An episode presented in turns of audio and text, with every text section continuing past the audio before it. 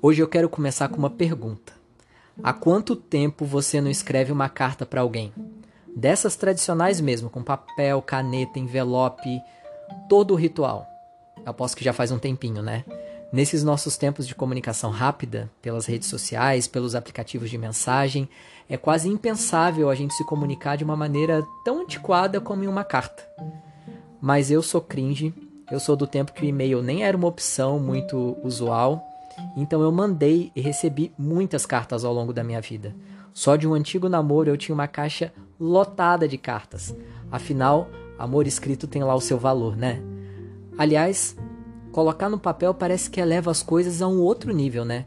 Seja o seu projeto para o futuro, o planejamento de uma viagem ou uma carta para quem você gosta.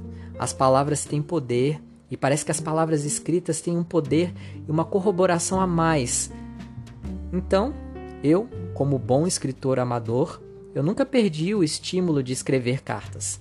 Eu acho que algumas coisas ficam melhor escritas e algumas delas melhor ainda se forem endereçadas a alguém, nesse formato já pouco usual de comunicação que é a carta. Então, durante muito tempo, eu tenho escrito cartas sem destinatário. Sim, sem endereço. Às vezes sem ter alguém específico que vai receber, pelo contrário, elas não são enviadas a ninguém.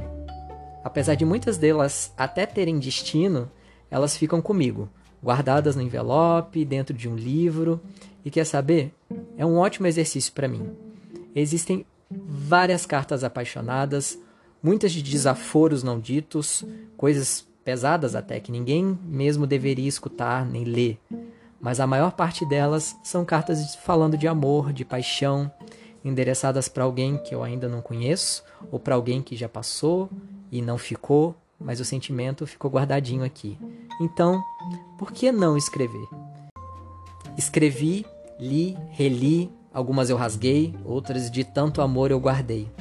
Mas eu nunca enviei. E por que não enviar? Né? Para quem enviar?